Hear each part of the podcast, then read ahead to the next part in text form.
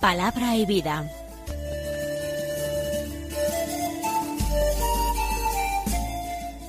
Con el padre Manuel Horta desde Sevilla.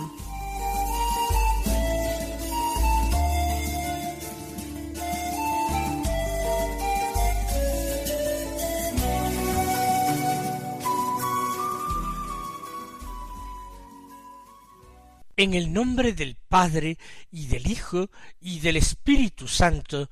Amén. Alabados sean Jesús y María. Muy buenos días, queridos amigos, oyentes de Radio María y seguidores del programa Palabra y Vida. Hoy es el segundo domingo de la cuaresma. Llevamos ya eh, más de diez días de cuaresma y todavía estamos empezando la segunda semana. Es el segundo domingo y vamos a encontrar cinco domingos antes del domingo de Ramos, en la semana de la pasión del Señor. Escuchemos la palabra de Dios con la misma atención y fervor de cada día, buscando en la palabra del Señor las gracias necesarias para convertirnos.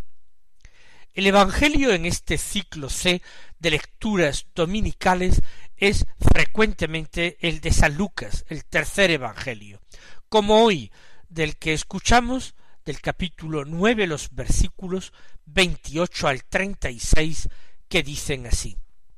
En aquel tiempo tomó Jesús a Pedro, a Juan y a Santiago, y subió a lo alto del monte para orar y mientras oraba el aspecto de su rostro cambió y sus vestidos brillaban de resplandor. De repente dos hombres conversaban con él. Eran Moisés y Elías, que apareciéndose con gloria hablaban de su éxodo que él iba a consumar en Jerusalén. Pedro y sus compañeros se caían de sueño, pero se espabilaron y vieron su gloria y a los dos hombres que estaban con él. Mientras éstos se alejaban de él, dijo Pedro a Jesús Maestro, qué bueno es que estemos aquí. Haremos tres tiendas, una para ti, otra para Moisés y otra para Elías. No sabía lo que decía. Todavía estaba diciendo esto cuando llegó una nube que los cubrió con su sombra. Se llenaron de temor al entrar en la nube, y una voz desde la nube decía Este es mi Hijo, el elegido, escuchadlo. Después de oírse la voz, se encontró Jesús solo. Ellos guardaron silencio, y por aquellos días no contaron a nadie nada de lo que habían visto. El episodio de la transfiguración del Señor que acabamos de escuchar es narrado con pequeñas diferencias por los evangelios sinópticos. Vamos nosotros a tratar de meditarlo verso a verso para encontrar en el texto de la palabra de Dios materia abundante para nuestra reflexión para nuestra oración. Dice San Lucas que Jesús tomó a Pedro, a Juan y a Santiago y subió a lo alto del monte para orar. En primer lugar puede chocarnos la preferencia de Jesús, su predilección por estos tres, quienes ya fueron invitados a ser testigos de la resurrección de la hija de Jairo que el día de la última cena, después de esta, cuando bajan todos los apóstoles, menos Judas, que ha ido a entregar a su maestro a los sumos sacerdotes, el Señor deja a ocho un poco más retirados y se adentra en el huerto con sus tres testigos principales, Pedro, Santiago y Juan, y aun a estos los deja detrás y se aparta como un tiro de piedra para orar en soledad. ¿Por qué estos tres? no podemos buscar ni encontrar otra razón, porque esto se encierra en el misterio de la voluntad de Dios. Dios ama a quien quiere amar, hace su, hace su favor, concede su favor y otorga su gracia a quien quiere. Y no podemos pedirle cuentas. En nuestras relaciones humanas pasa algo semejante. Es posible que el corazón se nos apegue más a unas personas que a otras. Y ello no por mérito de estas personas. Son cualidades muy sutiles y misteriosas las que hacen que algunas personas conecten de una manera particular entre ellas. Pues bien, Jesús quiere quizás con un amor particular a estos tres. A la cabeza de todos, Pedro. Jesús ha discernido que el Padre es el que ha revelado a Pedro la personalidad de Jesús, quién es Jesús, su misterio. Por eso Pedro ha sido el primero en tomar la palabra para confesar a Jesús no sólo como Mesías, sino como Hijo de Dios. Es la voluntad del Padre que lo ponga a la cabeza del grupo, a la cabeza del colegio apostólico. Y después de Pedro van los hijos de Zebedeo. Posiblemente con este Cebedeo y con su esposa mantuvo el Señor relación de amistad. Pero se suele anteponer el nombre de Santiago al de Juan. Quizás así lo piensan casi todos los comentaristas, los estudiosos del Evangelio, quizás Santiago de Cebedeo era el hermano mayor y por eso se antepone su nombre casi siempre al de su hermano menor, Juan. Sin embargo, en este texto de San Lucas se nombra primero a Pedro y después a Juan y por último a Santiago. ¿Por qué no podemos estar seguros? Porque Lucas altera el orden habitual, pero nos quedamos en lo mismo. Se trata de esa preferencia del corazón de Cristo, al que no podemos pedirle explicaciones. Parece que este Juan de Cebedeo es a quien el cuarto Evangelio llama continuamente el discípulo amado. ¿Los otros acaso no eran amados? Sí, por cierto, lo eran, pero parece que éste fue amado sobremanera, amado con amor de predilección, y repito, no pidamos explicaciones a Dios. Lucas también añade que suben a aquel monte para orar. Esto es bastante coherente con la línea espiritual del tercer Evangelio. A San Lucas se le llama a veces el Evangelio de la oración porque es el que pone más de relieve la oración de Jesús y lo presenta más a menudo orando delante de sus discípulos. Un evangelio que contiene abundantes enseñanzas sobre la oración, tanto teóricas como prácticas. Jesús que da ejemplo. En lo alto del monte, Jesús ora. Los apóstoles seguramente también oran. Pero algo ocurre. El Señor cambia, su rostro es luminoso, sus vestidos son luminosos, brillan. Y además Jesús, que está algo separado de sus tres apóstoles, de repente se ve rodeado por una pareja de personajes. Dos personajes que, aun sin haber sido vistos con sus ojos de carne, jamás por los apóstoles, sin embargo, son rápidamente identificados. Santiago y Juan y Pedro reconocen en ellos a Moisés y a Elías.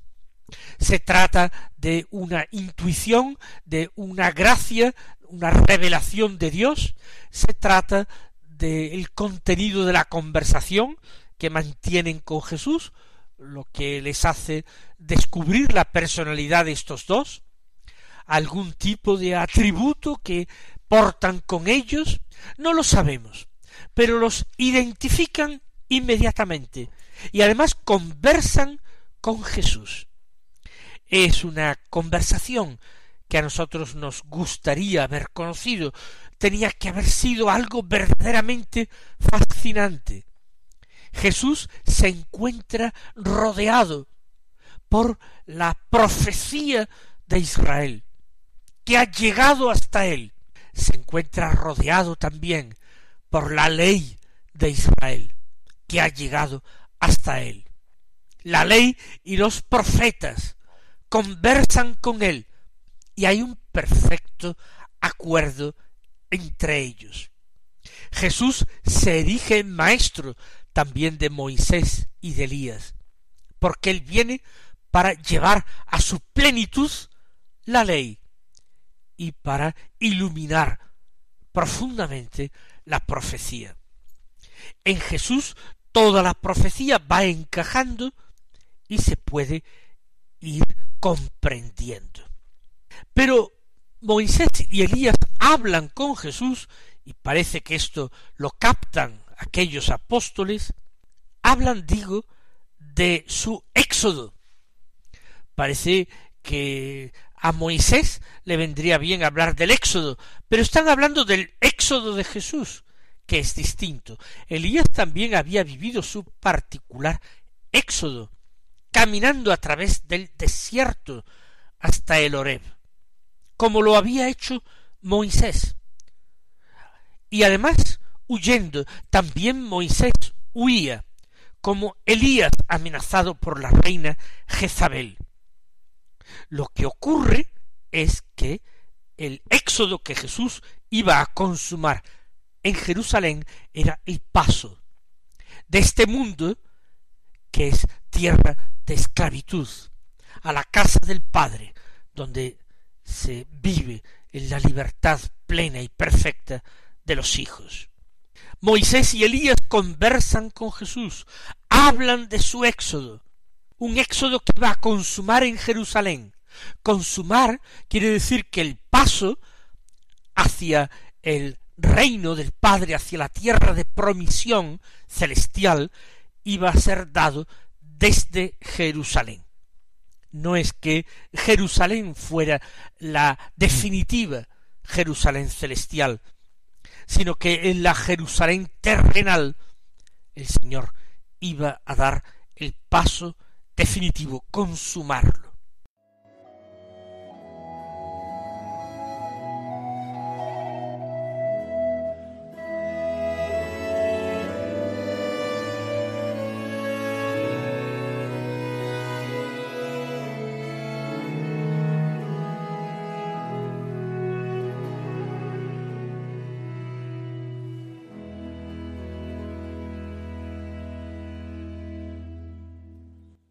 Pedro y aquellos dos apóstoles dice que se caían de sueño. Podemos entender que se trata de un sueño sobrenatural. Es el sueño que invadió, por ejemplo, al patriarca Abraham. Dice el texto del Génesis que hoy se lee como primera lectura de la misa, que un sueño profundo invadió a Abraham, y un terror intenso y oscuro cayó sobre él. ¿Cuándo? Cuando Dios decide manifestarse y hay una humareda de horno que presagia su presencia y una antorcha ardiendo que pasa entre las partes despedazadas de la víctima que ha preparado Abraham sobre el altar como ofrenda a Dios hay un sueño inducido por Dios a modo de anestesia para el hombre, porque el hombre no es capaz de soportar cara a cara la visión de Dios, la santidad de Dios. Aquellos hombres en su sueño ven protegida en definitiva su revelación, se caían de sueño y sin embargo reaccionan reaccionan cuando ven a aquellos dos personajes fascinantes, con los que a ellos tanto les habría gustado de partir cuando los ven alejarse. El tiempo de la comunicación con Jesús ha terminado. La experiencia para ellos también ha terminado, pero se resisten a poner fin a esta experiencia que les ha sido concedida. Y así Pedro los suplica. Qué bueno es que estemos aquí. Ciertamente buena ha sido la revelación, pero en un sentido distinto. No les pide el Señor todavía en esta vida la contemplación continua y gozosa de su rostro iluminado, transfigurado y divino. El Señor le pide más que contemplar, escuchar, porque la fe surge por la escucha de la palabra. Y ahora es el tiempo de la fe. Entonces no sabía lo que decía cuando pedía prolongar aquella experiencia definitivamente, convertirla en algo adquirido y poseído. Hagamos tres tiendas, una para ti, otra para Moisés y otra para Elías. No sabía lo que decía. Entonces, ocurre lo que los apóstoles eh, perciben llenos de espanto y que sin embargo es el objeto principal de aquella experiencia del tabor. La visión desaparece, Moisés y Elías se marchan, pero en ese momento una nube los cubrió con su sombra. Aparentemente los aísla de Jesús, aunque saben que Jesús está allí, muy cerca de ellos. Se llenan de temor, porque todos queremos tener las cosas claras, ver con nitidez, y aquí se les está invitando a fiarse, a abandonarse en medio de la nube que dificulta la visión. Y una voz que sale de la nube. Ya les digo que lo fundamental en la transfiguración no fue la visión, sino la audición. La visión les alegró, les consoló, pero no hubo más enseñanza y fue breve. La audición se grabó profundamente en el alma de estos tres apóstoles, porque fue ni más ni menos que la voz del Padre, quien decía Este es mi Hijo el elegido, escuchadlo. La certeza que habían tenido en Cesarea de Filipo cuando confesaron al Señor se ve ahora fortalecida por esta palabra de Dios. Y cuando escuchan esta voz en la nube, la escuchan en la fe, inmediatamente después de resonar a Jesús se le ve solo. Ya sabemos que Él está siempre con el Padre, que el Padre le escucha siempre, que no lo abandona jamás. Pero en la vida ordinaria, cuando se ve todo el mundo con ojos de la tierra, entonces Jesús aparece solo. Y ellos guardan silencio. En otros evangelios se dice que Jesús les pidió expresamente que guardaran silencio. Y además les anunció por primera vez su pasión. Y también este anuncio aquellos apóstoles deberán mantenerlo por un tiempo en secreto. Vayamos a nuestra propia vida. Cada uno de nosotros debe tener, debe configurar su propio tabor. Tabor es el lugar de la experiencia, no siempre de la experiencia gozosa y contemplativa. El tabor es el lugar de la escucha de la palabra, aunque esta palabra no la entendamos, aunque nos provoque temor y terror, aunque diga aquello que nos resulta difícil escuchar. en el Tabor, nosotros, como tantos y tantos otros discípulos de Jesús, vamos a descansar con Él, vamos a afinar nuestros oídos, vamos a orar intensamente y vamos a recibir las comunicaciones divinas.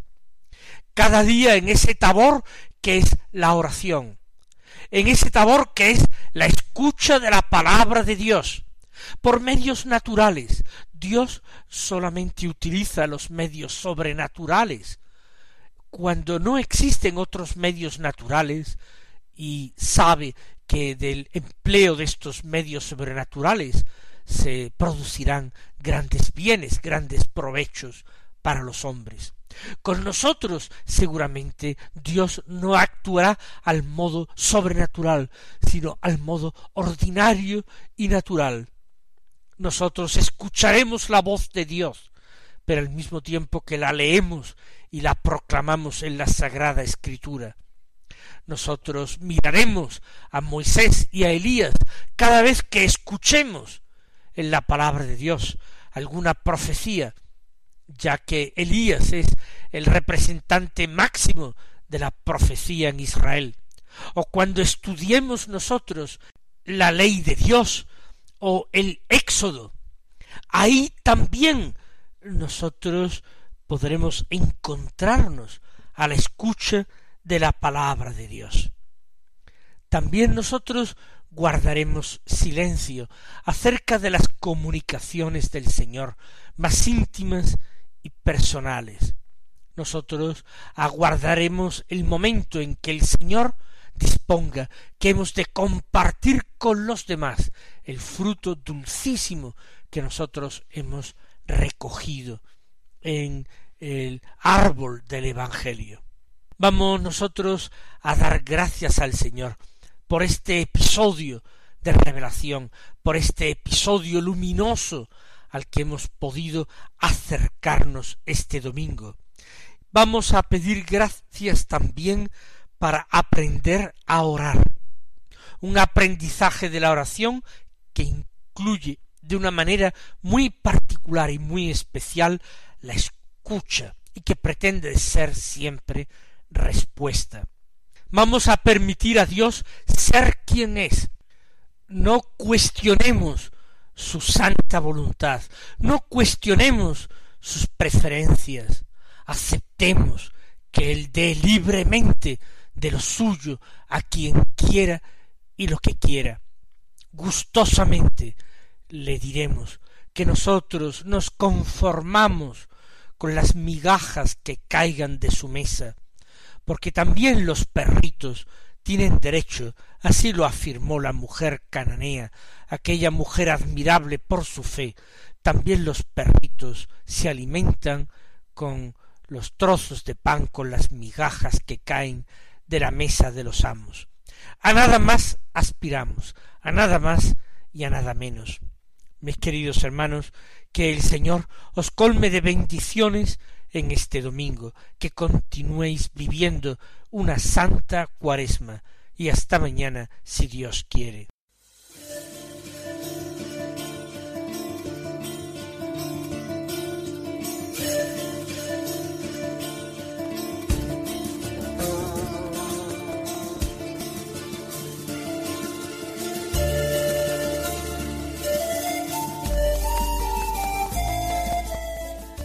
Concluye Palabra y Vida, un programa dirigido desde Sevilla por el Padre Manuel Horta.